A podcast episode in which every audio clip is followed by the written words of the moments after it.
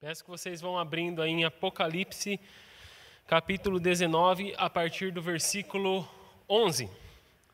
Eu sempre estou falando aqui para vocês a respeito do tempo que eu praticava boxe, uh, e eu quero resumir para vocês aqui como é que foi a minha carreira profissional no boxe. Mas olha só, carreira profissional no boxe como lutador. Eu lutei em dois campeonatos regionais. Super profissional, né? Super amador, na verdade. O primeiro que eu lutei, eu tinha 120 quilos. E então, deu para perceber que eu lutei na categoria super pesado. E o, o, meu oponente, naquela ocasião, ele tinha 115 quilos. Então ele era mais leve que eu. Só que, além dessa diferença, ele era 115 quilos de puro músculo. E eu era 115 quilos de pura gordura. então foi algo um pouco desproporcional. Olha, para resumir para vocês a luta toda, eu apanhei feito um condenado naquele campeonato. E aquilo, na verdade, não foi uma batalha. Aquilo foi um crime, um massacre, para resumir. Agora, segunda vez que eu lutei, também foi um campeonato regional, já me esforcei um pouco mais. Aí entrei para a categoria dos 88 quilos. Precisando voltar para essa categoria, mas tá bom. Entrei para a categoria dos 88 quilos, então quando a luta começou, logo no primeiro round, eu estava um pouco apreensivo, estava meio tenso. Será que eu vou ganhar esse negócio? Estava um pouco preocupado. Por fim, eu deixei a tensão me vencer e o primeiro round eu perdi. Quando é, chegou o segundo round, eu voltei full power. Eu voltei, não vou dizer todo poderoso, né? Mas eu voltei ali um pouco mais nervoso. Falei, eu vou ganhar esse negócio aí. Vou lutar, vou me esforçar. Fui para cima, botei pressão, ganhei o segundo round. Aí, quando voltamos para o terceiro round, foi só para cimentar a vitória mesmo. Resumindo, aquela luta eu ganhei. Embora tenha sido uma luta de amadores, né, nenhum profissional, uh, aquilo para mim foi uma batalha. Foi num contexto de uma batalha, e foi uma batalha que eu venci. Agora, o que eu quero falar para vocês a partir disso é que existe uma grande diferença entre uma batalha e um massacre. Numa batalha, existe a possibilidade de ambos os lados vencerem. Pode ser que o lado que comece perdendo a guerra, no fim ele ganhe. Só que num massacre, apenas um, um, apenas um dos lados vai lutar. Pode até parecer que é uma batalha, mas não é, é um massacre. Vamos ler o texto bíblico. Vi o céu aberto e eis um cavalo branco. O seu cavaleiro se chama Fiel e Verdadeiro, e julga e combate com justiça. Os seus olhos são como chamas de fogo na cabeça dele há muitos diademas. Tem um nome escrito que ninguém conhece a não ser ele mesmo. Está vestido com um manto encharcado de sangue, e seu nome é Verbo de, ver, verbo de Deus. Os exércitos do céu o seguiam, montados em cavalos brancos e vestidos de linho finíssimo, branco e puro. Da sua boca saiu uma espada afiada para com ela ferir as nações. Ele mesmo as regerá com cetro de ferro e ele mesmo é o que pisa o lagar do vinho do furor da ira do Deus Todo-Poderoso. No seu manto e na sua coxa está escrito um nome: Rei dos Reis, Senhor dos Senhores. Então vi um anjo posto em pé no sol. Ele gritou com voz forte, dizendo a todas as aves que voam pelo meio do céu: Venham, reúnam-se para a grande ceia de Deus, para comer carne de reis, carne de comandantes, carne de poderosos, carne de cavalos e seus cavaleiros, carne de todos, quer livres, quer escravos, tanto pequenos como grandes. E vi a besta e os reis da terra com seus exércitos reunidos para fazer guerra contra aquele que estava montado no cavalo e contra o seu exército. Mas a besta foi presa, e com ela foi preso o falso profeta, que com sinais feitos diante da besta, seduziu aqueles que receberam a marca da besta e eram os adoradores da sua imagem. Os dois foram lançados vivos dentro do lago de fogo que queima com enxofre. Os outros, os outros quem? O exército, da besta, tanto grandes quanto pequenos, livres escravos. Os outros foram mortos com a segunda foram mortos com a espada que saía da boca daquele que estava montado no cavalo. E todas as aves se fartaram das suas carnes. Falei segunda aqui, já estou pensando na segunda morte, que é tema talvez para a próxima pregação ainda. Estou adiantando as coisas. Sobra alguma coisa depois desse evento, Gustavo? Gustavo entendeu a referência. Sobra nada, né? Gente, esse é um dos textos mais eletrizantes do Apocalipse, talvez de toda a Bíblia até, né? No ano passado, quando eu estava fazendo minha leitura anual, a gente estava ali em dezembro, já terminando a nossa leitura, e eu comentei com a Flávia: puxa vida, não vejo a hora de pregar esse texto aqui. Não vejo a hora de falar desse texto maravilhoso. Esse texto ele mostra a vitória do nosso Senhor sobre seus inimigos a grande Babilônia foi o primeiro dos inimigos a ser vencido. Jesus venceu, por assim dizer, de uma forma indireta. Se vocês lembram bem, no capítulo 17, é dito que Deus incutiu no coração da besta e dos reis da terra que cumprissem o seu plano. Então, ali eles são usados como instrumento de Deus para destruir o sistema corrupto do mundo. Os próximos da lista, e aqui eu estou me lembrando daquele meme, né, que tem, nesse caso não é a morte, mas tem Jesus, ele já passou por algumas portas e está batendo na próxima porta com uma foice para vencer o próximo. Não sei se vocês pegaram qual meme que é, mas é esse aí.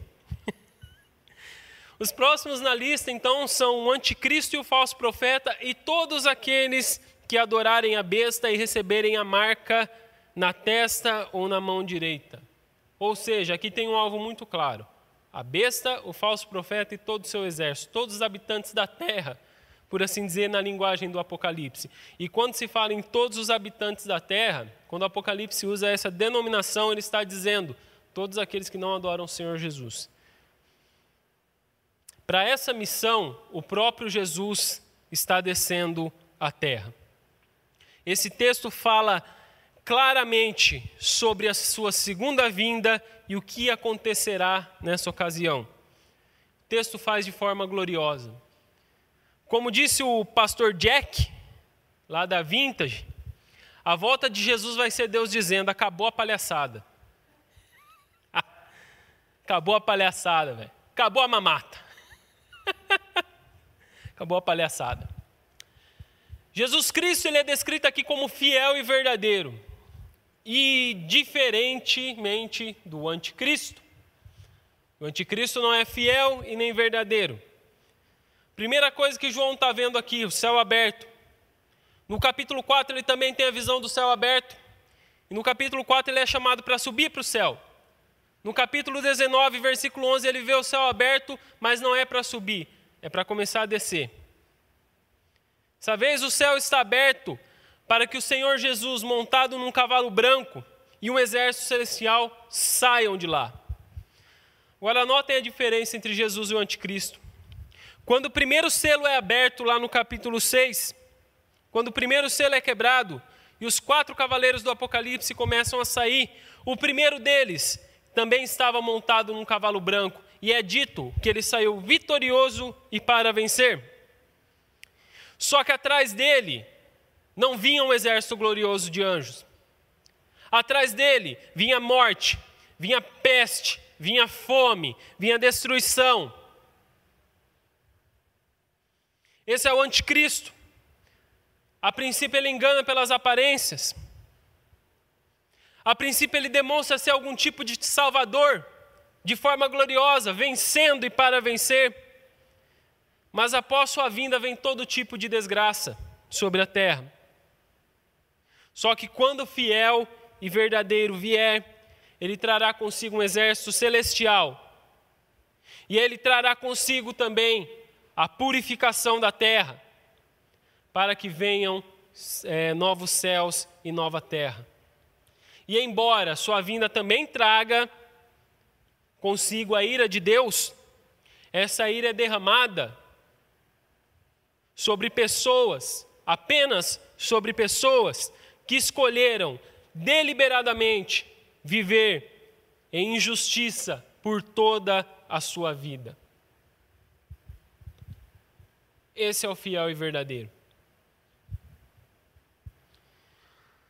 E João passa a descrevê-lo nessa visão. E ele dá uma descrição gloriosa a respeito de Jesus. E essa descrição se assemelha à descrição de um conquistador, alguém que chega para vencer, para conquistar os seus inimigos. Esse conquistador tem olhos de fogo. Isso significa sua onisciência. Isso significa que, ao olhar, ao fitar os seus olhos sobre uma pessoa, ele já sabe de tudo o que se passa. Só que esses olhos, eu tenho para mim que eles são os olhos que consomem. É, é, é, aquele tipo de olhar. Talvez você já esteve conversando com alguma pessoa e no momento da conversa você percebeu pelo olhar dela que ela sabia que você estava mentindo, que ela sabia que você estava faltando com a verdade. E você começa a se envergonhar porque você sabe que você não consegue esconder. Eu tenho para mim que esses olhos de fogo é, é mais ou menos dessa, dessa forma. Ficamos constrangidos quando o Senhor nos olha, quando o Senhor mira sobre nós seus olhos de fogo. Nada fica oculto aos olhos de fogo do Senhor. Ele sonda mentes e corações.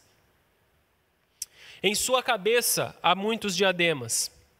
Isso significa que ele é vitorioso em suas batalhas, como cantamos agora há pouco. Ele tem um nome escrito que ninguém conhece, a não ser ele mesmo. Isso quer dizer que o nosso Jesus é um ser infinito. Não dá para conhecer tudo sobre a sua pessoa.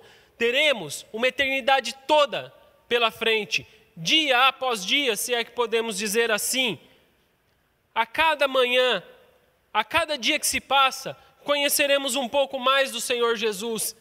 E jamais, por toda a eternidade, conheceremos tudo sobre o seu ser. A cada dia haverá uma novidade de vida, cada dia haverá um novo cântico a se cantar ao Cordeiro, que é um ser infinito e ainda assim jamais poderemos conhecer tudo ao seu respeito. A próxima descrição de Jesus é que ele está vestindo um manto encharcado de sangue.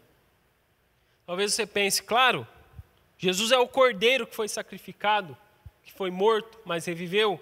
Esse sangue representa o sangue dele que nos salva, que nos livra.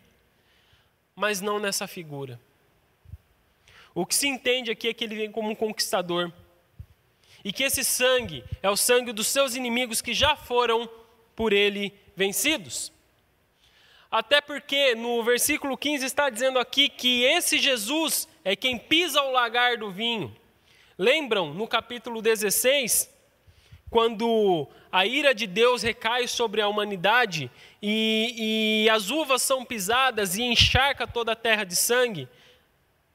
Quando você vai num lagar, quando você vai num lugar onde é colocado as uvas para o pessoal pisar e sair e escorrer o caldo lá, o suco para se fazer o vinho, quem está pisando nesse lagar, quem está pisando essas uvas, sai com as suas vestes manchadas. E olhando para trás, olhando para trás através dessa figura, talvez eu possa dizer que isso significa que Jesus venceu todos os imperadores, todos os ditadores que surgiram, inimigos de Deus. Jesus vem vencendo seus inimigos, vem derrubando imperadores e ditadores há dois mil anos, e um dia ele virá em poder e grande glória para cimentar a sua vitória, para estabelecer a sua vitória final. Então, quando ele vier, o sangue de Domiciano, que perseguiu os nossos irmãos na época de João, estará sobre o seu manto. Quando ele vier, o sangue de Hitler estará sobre o seu manto. Quando ele vier, o sangue de Stalin, de Lenin e de muitos outros perversos que perseguiram com crueldade, que oprimiram pessoas desse mundo, o sangue deles estará sobre suas vestes. E nesse momento ele vai manchar um pouquinho mais.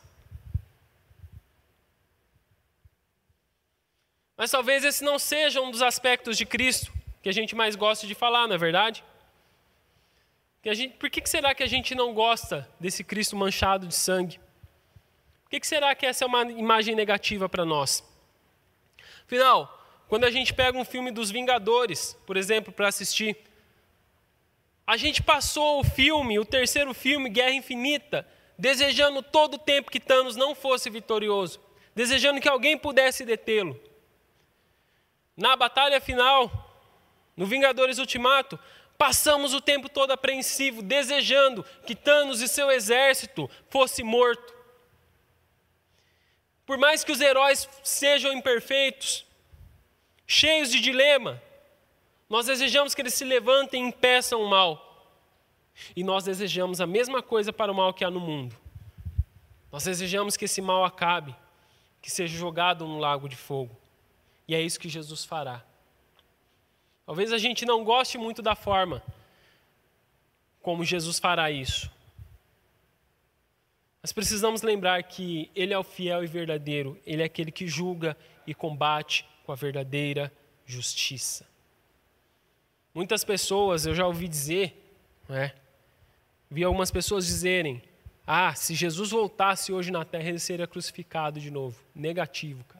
Está errado. Mentira isso aí. Essa é a descrição da próxima vez que Jesus virá à terra. E é ele quem pisará, ele não será pisado. Esse Jesus glorioso, ele tem uma arma. Uma única arma.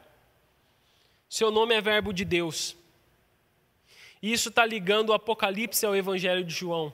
Foi isso que fez com que muitas pessoas. Foi um, esse é um dos detalhes. Quando a gente chegar lá no 22, vocês vão entender um outro detalhe. Esse é um dos detalhes que fez a gente concluir que foi o apóstolo João quem escreveu o Apocalipse.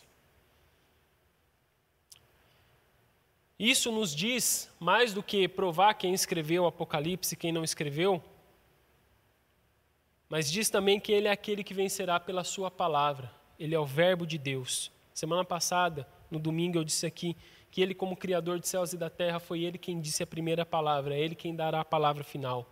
E o Verbo de Deus vencerá pela sua palavra. Porque a única arma que ele porta aqui, que ele está usando em sua segunda vinda, é uma espada que é a sua palavra e representa a sua palavra. Versículo 15: Da sua boca sai uma espada afiada, para com ela ferir as nações.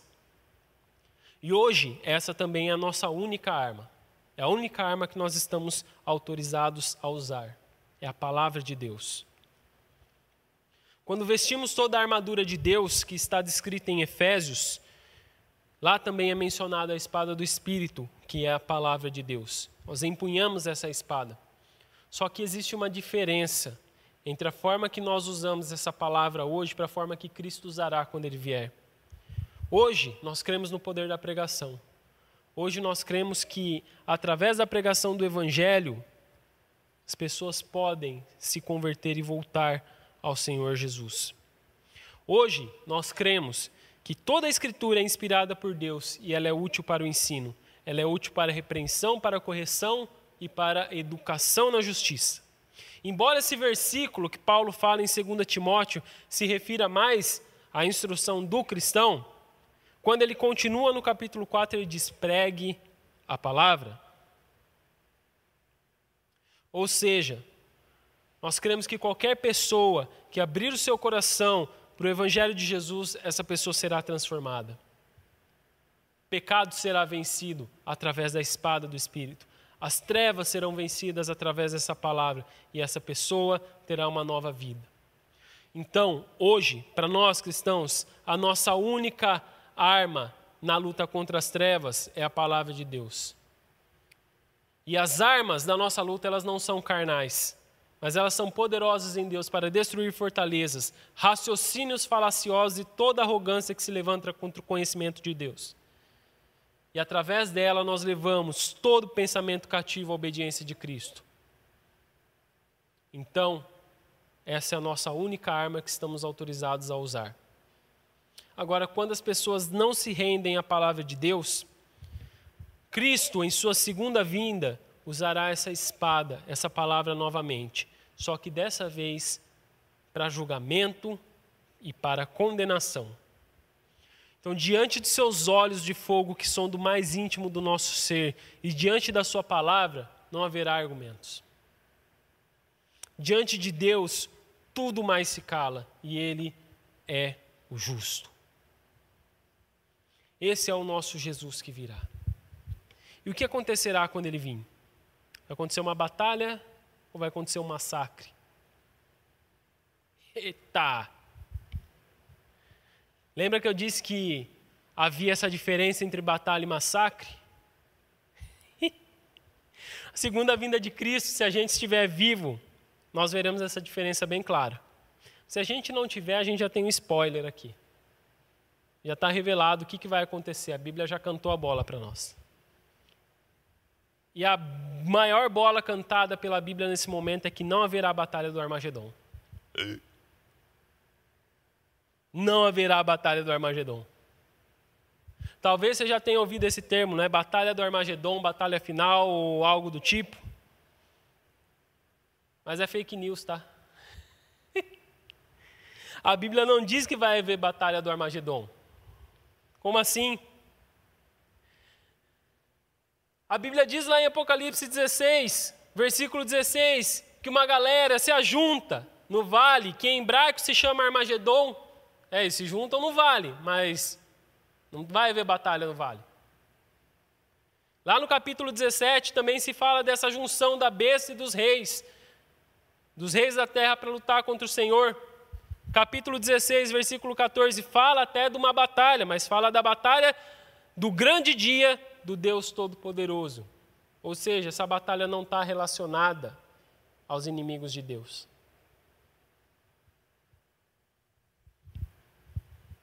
Sim, a Bíblia fala que os reis se ajuntam.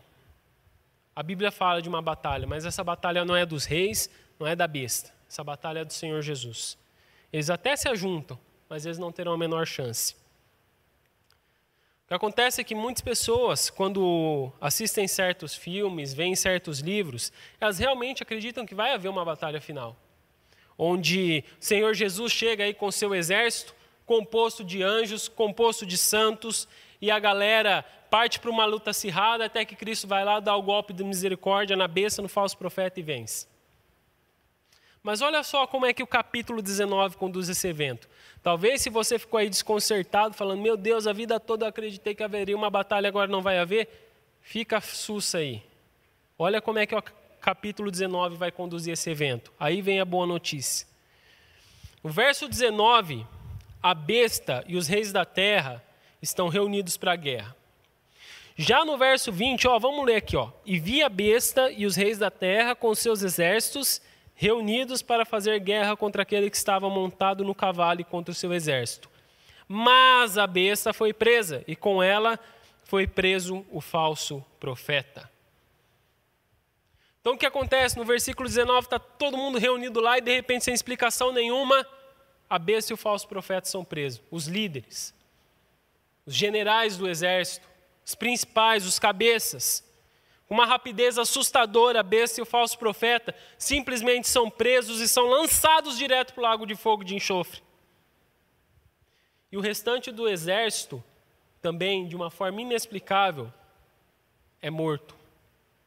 E as aves do céu se fartam de suas carnes. Agora, como João teve essa visão, o que ele viu acontecendo, nós não sabemos. Não dá para dizer. Mas dá para dizer que de batalha isso não tem nada. Isso é um massacre. Não haverá chance para o exército maligno. Não haverá chance para aqueles que não estão do lado do Senhor. Paulo diz em 2 Tessalonicenses que o Senhor vencerá com o sopro de sua boca. Agora você pensa, no Antigo Testamento, segundo Reis, a história do rei Ezequias, um anjo, um só anjo, matou 180 mil pessoas de um exército numa só noite. E vocês acham que se um anjo é capaz de fazer isso, o próprio Senhor Jesus, que fez os céus e a terra pelo poder da sua palavra, dizendo haja luz, não vai acabar com essa galera toda? Nenhum dos santos, aí vem a notícia boa, se não vai, se não vai haver batalha, então nenhum dos santos e dos anjos lutará nesse massacre. Esse exército que vem atrás do Senhor, eu creio que seremos, serão os que, é, os que já morreram e estão nesse momento na presença do Senhor, com mais o exército de anjos. E nenhum dos santos e dos anjos lutará nesse massacre. É o momento do Senhor Jesus Cristo. Nesse momento, já teremos lutado o suficiente. Esse será o momento em que Cristo tomará a frente da batalha e lutará por nós. A guerra pertence ao Senhor. Agora, um dado curioso a respeito da besta e dos seus seguidores, a respeito do destino deles, é que nesse momento eles não vão para o mesmo lugar. Você lê que as duas bestas vão para o tormento eterno, o lago de fogo que arde com enxofre, que queima com enxofre. São vencidas definitivamente pelo Senhor Jesus. Não vão voltar, não vai ter uma ressurreição para a besta e para o falso profeta. Aqui nesse momento acabou. Já os seus seguidores, eles são mortos nesse primeiro momento. Eles enfrentam uma morte física. Por quê? Porque ainda há um inimigo para ser vencido. Esse inimigo para ser vencido é Satanás. É o dragão, a antiga serpente. E depois que o Senhor Jesus vencer Satanás, e essa vitória está descrita ali no capítulo 20, chegará o momento da ressurreição dos mortos, onde todos comparecerão diante do tribunal de Cristo. Os seguidores da besta, que foram mortos nesse massacre, participarão dessa ressurreição. Onde a sepultura, é dito que a sepultura entregará, o mar entregará os seus mortos e também a sepultura. Mas eles ressuscitarão somente para serem julgados e lançados para a segunda morte, que é o lago de fogo, onde já estará a besta, o falso profeta e Satanás. Estou dando uma pincelada sobre isso agora, mas a gente ainda vai falar desse assunto na, na próxima pregação. Aguenta firme, gente. Estamos no capítulo 19, depois vem o 20. A partir do 21 é mais bênção, tá? É mais tranquilo, mais sossegado. Novos céus e nova terra. Vai ser mais sossegado. Diante de todo esse cenário, diante de todo o evento da segunda vinda de Jesus, nós podemos tirar algumas aplicações, algumas conclusões, umas aplicações para a nossa vida. Primeiro, Cristo, ele julgará com base em sua justiça e não na nossa. Primeira coisa que a gente pensa a respeito do Cristo glorioso que é descrito aqui em Apocalipse, o Cristo conquistador, é que ele não condiz com o Cristo dos evangelhos, onde é, esse Jesus é um Jesus de paz e amor que nós conhecemos, não é? Nós costumamos pregar e que muitos gostam de dormir pensando que é esse Jesus que eles vão encontrar em sua segunda vinda.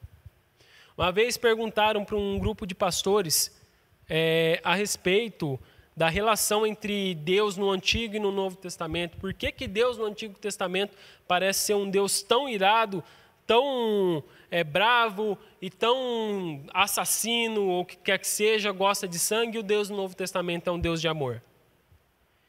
E daí o pastor Vod Boscham, ele responde, é, é engraçado quando você olha para o Apocalipse e pensa nessas coisas.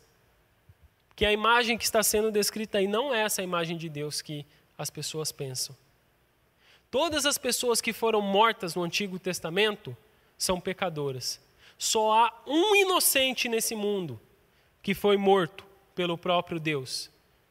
E isso está no Novo Testamento e não no Antigo. Então, Deus do Novo Testamento também é um Deus irado com o pecado. E Jesus virá demonstrar toda essa ira. Apesar de nós não gostarmos muito de ouvir a respeito disso. Em sua primeira vinda, ele veio pobre e necessitado, não é? Sua entrada triunfal foi por meio de um jumentinho, mas aqui ele veio montado num cavalo branco liderando um exército. Na sua primeira vinda, seus olhos eram de compaixão com o pobre, com o pecador, com os perdidos, ele veio para dar vida e vida em abundância e perdoar pecados. Aqui seus olhos são como chamas de fogo. Ele porta uma espada que sai da sua boca e está prestes a efetuar um massacre nos pecadores. Será que estamos fazendo, falando do mesmo Jesus? Eu acredito que sim. Porque como fiel e verdadeiro, Ele oferece graça e reconciliação com Deus. Hoje Ele está nos oferecendo uma maneira de abandonar os nossos pecados, mas da mesma forma, como fiel e verdadeiro, Ele irá nos julgar caso a gente não aceite Sua palavra, porque Ele é fiel e verdadeiro a si mesmo, a Sua própria natureza, Sua natureza justa e santa. Diferente de nós, você não tem como colocar, pegar Jesus, tentar de alguma forma, vamos. Acho que é o melhor simbolismo, né? Imagina Jesus aqui com a Bíblia em suas mãos, com a sua palavra em suas mãos. Você não tem como colocar algo entre ele e a sua palavra, porque aquilo que ele é, é aquilo que ele diz. Aquilo que ele é e o que ele diz é a mesma coisa. Você não separa Cristo da sua palavra. Por isso que ele é o perfeito padrão de juízo. Porque aquilo que ele fala, ele também é. Não existe incoerência em Cristo. E esse mesmo Cristo, certa vez disse a Nicodemos: quem nele não crê não é condenado, mas o que não crê já está condenado, porque não crê no nome do unigênito Filho de Deus. A condenação é esta: a luz veio ao mundo, mas os homens amaram mais as trevas do que a luz, porque as suas obras eram más. Então, se tudo o que se encontra dentro do ser humano hoje é amor pelas trevas e rejeição a Deus, então Cristo agirá com coerência. Se tudo que existe dentro do ser humano é corrupção, é desejo pelo mal, ele vai agir com coerência. Nós, por outro lado, somos bem coerentes, não é? Nós nos julgamos pelos nossos próprios padrões. Tem gente que hoje em dia muito se fala, né, de estar do lado certo da história. Eu me pergunto o que é estar do lado certo da história e se Cristo alguma vez já esteve do lado certo da história como o, o mundo pensa que é. Porque um homem, talvez algumas pessoas possam dizer, mas Jesus foi um homem bom que fez coisas justas, que é, abraçou os pobres, os oprimidos e tudo mais. Jesus foi um cara legal que fazia coisas boas e foi oprimido pelo sistema do tempo. Jesus não foi um cara legal. Porque você não crucifica caras legais, como diz o Tim Keller. Você crucifica ameaças. Deixa eu te contar um segredinho aqui. Dentre os seguidores de Jesus, tinha um cara lá que numa ocasião, quando viu Jesus, é, quando viu uma prostituta chegar aos pés de Jesus, quebrar um, um vidro de perfume caríssimo, para enxugar os seus pés, lavar os seus pés, enxugar com o seu cabelo, esse homem olhou e disse assim: esse perfume, isso que esse ato é um desperdício, porque esse perfume poderia ter sido vendido por muito dinheiro, esse dinheiro poderia ter sido dado aos pobres. Você fala, bah, que verdade, né? Que grande verdade isso. Só que a Bíblia continua. Esse mesmo homem era ladrão. Ele era o responsável, ele era o tipo tesoureiro da turma, ele tirava dinheiro. Esse homem era Judas Iscariotes, ou seja, não se importava com os pobres, apenas o seu discurso, apenas o seu discurso dizia, mas ele não agia como se ele se importasse com os pobres. E esse mesmo homem foi até os fariseus, até aqueles que eram os conservadores da época, e vendeu Jesus. Ou seja, progressismo e conservadorismo se uniram para crucificar Cristo. E você achando que Jesus está do lado certo da história. Meu querido, você pode ter um discurso mais maravilhoso acerca do conservadorismo, se você não entregar a tua vida para Jesus, você está perdido. Você pode ter o discurso mais lindo a respeito de justiça social, se você não encontrar com Jesus, você será apenas mais um traidor. Mas nós costumamos a ser incoerentes e perdoar esses nossos pecados. Ah, eu posso até ser meio corrupto, mas eu ajudo os pobres.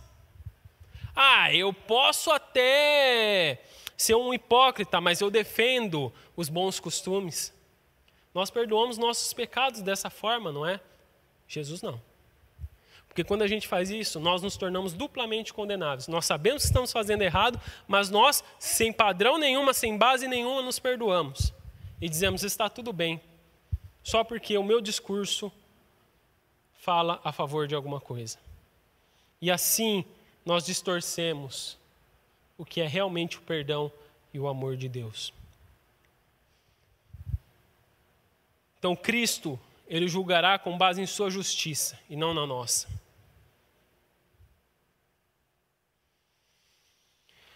Segunda coisa, nada além de Cristo poderá nos salvar. Vamos olhar para o versículo 18 aqui.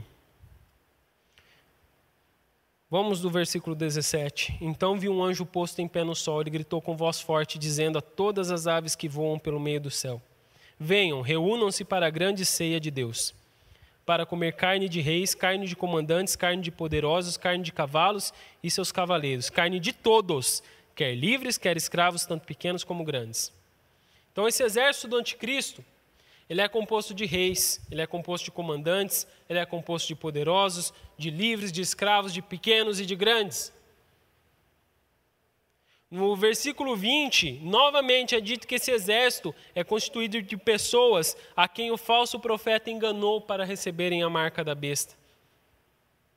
São os habitantes da terra, novamente, que Apocalipse menciona. Pessoas de todo tipo, ricas, pobres, grandes, pequenas, poderosas, fra fracas. Que o anticristo ele é plural. Sabia que o anticristo é plural? Ele trabalha com uma pluralidade de pessoas. Não é que ele vai escolher os melhores do mundo para ele, ele vai escolher quem ele puder escolher. Assim como o evangelho também é plural. Assim como o evangelho também salva gente de todo tipo, independentemente de cor, de classe social, do que quer que seja. Então, isso nos mostra uma coisa muito óbvia e muito simples, mas que muita gente adora negar. Não existem vítimas diante de Cristo em sua segunda vinda. Não existem pessoas boas diante de, diante de um Deus perfeito. Existem apenas aqueles que se renderam e aqueles que não se renderam. Mas não existem pessoas especiais. Não existem pessoas separadas por qualquer categoria que o mundo hoje queira separar e santificar. Ah, esse pessoal aqui é santo. Esse pessoal é coitadinho deles, pobrezinho deles. Não. Diante de Cristo não existe isso. Teu dinheiro não pode te salvar. Então não importa o quanto você tem em tuas mãos, dinheiro não salva a pessoa nem mesmo diante do Covid, dirá diante do Senhor. Esses dias um, um, um colega meu do seminário estava comentando que um dentista muito famoso da cidade dele, muito conhecido na cidade dele, gastou muito dinheiro. Pegou o Covid, foi internado, gastou muito dinheiro no melhor hospital de São Paulo. Bom, não sei se é o melhor, mas é muito renovado, né? renomado, o Albert Einstein.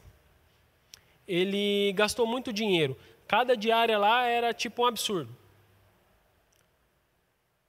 Morreu. Dinheiro não salvou. Não importa se você está no SUS, se você está no Albert Einstein. Teu dinheiro nesse momento não importa vai importar a misericórdia do Senhor em sua vida. Você pode até usar o seu dinheiro para distribuir para os mais necessitados. Você pode ser a pessoa mais caridosa desse mundo, mas se você não tiver o teu coração voltado para Cristo, você não estará com Ele na sua segunda vinda. Teu dinheiro não pode salvar, mas a tua falta de dinheiro também não pode te salvar. A tua pobreza não pode te salvar. Alguns teólogos chegam a dizer que Deus fez opção pelos pobres. Mentira. Fake news também. Essa é das piores, hein? Deus o livre. Deus fez opção pela sua igreja. Não sei como é que alguém pode ver isso na Bíblia, gente. Deus fez sua opção, fez opção pela sua igreja. Por isso que é dito que Jesus veio dar sua vida para reunir um povo ao redor da sua cruz. Então, querer colocar o pobre diretamente na cruz de Cristo, unicamente por causa da sua pobreza, unicamente por causa da sua pobreza, é negar o evangelho de Jesus, que exige arrependimento que exige mudança de vida. Então, existem ricos com coração ganancioso? Existem. Como existe. Mas eu também já vi muitos pobres que, se deixasse, passaria a perna em quem precisasse para subir na vida, porque sua confiança está no dinheiro. Sua confiança está no poder, está nas riquezas, não no Senhor. Nós podemos ser pessoas pobres, despossuídas e achar que realmente para a gente viver bem, a gente precisa cada vez mais de dinheiro. A gente pode colocar toda a nossa dependência no dinheiro, mesmo não sendo rico.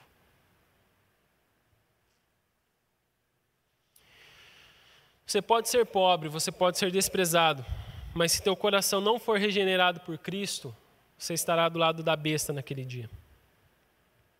A tua grandeza também não te salvará.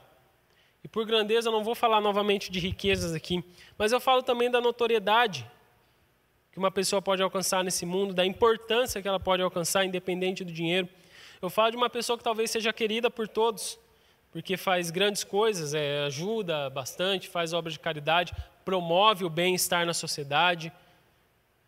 Falo de grandes promotores do bem comum, falo até de políticos que enchem a boca aí para dizer que ama o povo que trabalha a favor dele, e talvez até trabalhem mesmo. Eu falo de pessoas que fazem tantas coisas boas que talvez você possa olhar para esse tipo de gente e, e dizer assim: ah, olha só, Gustavo é tão gente boa, mas só falta Jesus para ele, só falta Jesus na vida dele. Se tivesse Jesus, seria perfeito. A questão é: se falta Jesus, falta tudo. Se falta Jesus até agora, você está do lado da besta. Tua grandeza não salvará e a tua pequenez também não. Então talvez você pense que uh, você é aquele cara que nunca teve oportunidade na vida. Você nunca teve oportunidade de se destacar, mas você está ali, está fazendo tua parte, está sendo um cidadão de bem, está criando tua família, está sendo uma boa pessoa.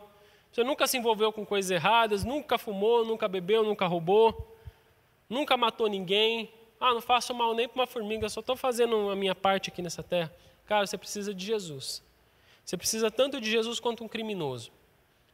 Se você não fez nada de errado, é porque a graça de Deus te segurou para que você não fizesse coisas piores. Então é Ele que você deve adorar, e não a si mesmo, e não a tua própria bondade, e não as tuas obras. Senão você naquele dia estará do lado errado. Cada pessoa nesse mundo é convidada a crer em Jesus e se render a Ele seja quem for. Sejam elas favoráveis aos bons costumes ou não, sejam elas de direita, de esquerda ou do centrão, sejam elas petistas ou bolsonaristas, sejam aquelas que se julgam estar do lado certo da história aquelas que não estão, sejam elas conservadoras ou progressistas, brancos ou negros, homens ou mulheres, héteros ou homossexuais, escutem uma coisa, apenas uma coisa se cada um de vocês não se renderem ao Senhor Jesus, não tem nada nesse mundo que pode salvar vocês. Jesus vai voltar, isso é um fato. Nós devemos esperar a sua volta, sabendo que ela se cumprirá. Para a gente concluir, a gente pode resumir todo o capítulo 19, não só esses versículos que eu li, mas a gente pode resumir desde o versículo 1 ali até o versículo 21 nós podemos resumir como o capítulo dos dois banquetes. O capítulo 19 começa com um banquete, que é o banquete das bodas do cordeiro, onde estarão os justos vestidos de linho fino e puríssimo, que representam as obras, né? É, os atos de justiça dos santos. Mas tem um outro banquete, o banquete de Deus. Ah, banquete de Deus, maravilha. Mas esse é um banquete negativo. É um banquete que Deus oferecerá para as aves do céu. Dizem que é, quando havia uma batalha, a, as árvores carniceiras, urubus, é, qualquer tipo dessa árvore, dessa ave carniceira, já começava a ter um certo presságio, começava a rondar o campo de batalha ali, porque ali haveria um morto para ela se fartar de sua carne. Então o anjo se coloca de pé no sol e convida essas aves a ficarem atentas, porque hoje Deus vai oferecer um banquete para vocês. Então, existe o banquete das bodas do cordeiro, onde estarão justos, e existe o banquete de Deus oferecido às aves. Em um desses banquetes, as pessoas são servidas. Em outro desses banquetes, as pessoas são servidas como alimento. Em um dos banquetes você é servido, em outro você será servido, por assim dizer. É uma palavra dura, mas a gente deve pensar: nós queremos comer um banquete com Cristo ou queremos servir de banquete às aves do céu? Em qual deles queremos estar? Esteja nas bodas do Cordeiro. Então, se você sentiu fortemente de se entregar ao Senhor Jesus, coloque-se em Sua presença e ore pedindo que Ele habite em seu coração. Eu quero fazer uma oração aqui, mas eu também quero fazer uma oração diferente agora. Quero fazer uma oração mais específica. Porque essa semana Foi uma semana terrível, de notícias muito ruins. Alguns pastores, colegas faleceram por causa dessa doença. Muitas outras pessoas estão falecendo diariamente. Acho que o último recorde foi 2.800 pessoas, um recorde ruim, verdadeiro massacre, por assim dizer, né? E nós temos vivido tempos difíceis. E nós precisamos clamar ao Senhor para ter misericórdia de nós. Nós precisamos também nos cuidar. Então, esse não é o momento da gente estar sendo imprudente. Esse é o momento, há um ano, né? Tem sido momentos da gente se cuidar, mas não houve tanto esse cuidado. E aqui eu não quero julgar o que, que deu errado, o que, que aconteceu, quem fez errado, quem deixou de fazer. Vamos falar do que está acontecendo e qual é a nossa atitude hoje que nós precisamos. Cuidem-se para que você não vá e deixe algum familiar chorando, ou para que algum familiar teu se vá e você fique pranteando. Mas como cristãos, nós precisamos orar, pedindo a misericórdia de Deus. Se você pudesse ajoelhar nesse momento, se você quer ficar em pé, se você quer ficar sentado, importante é a posição do teu coração nessa noite.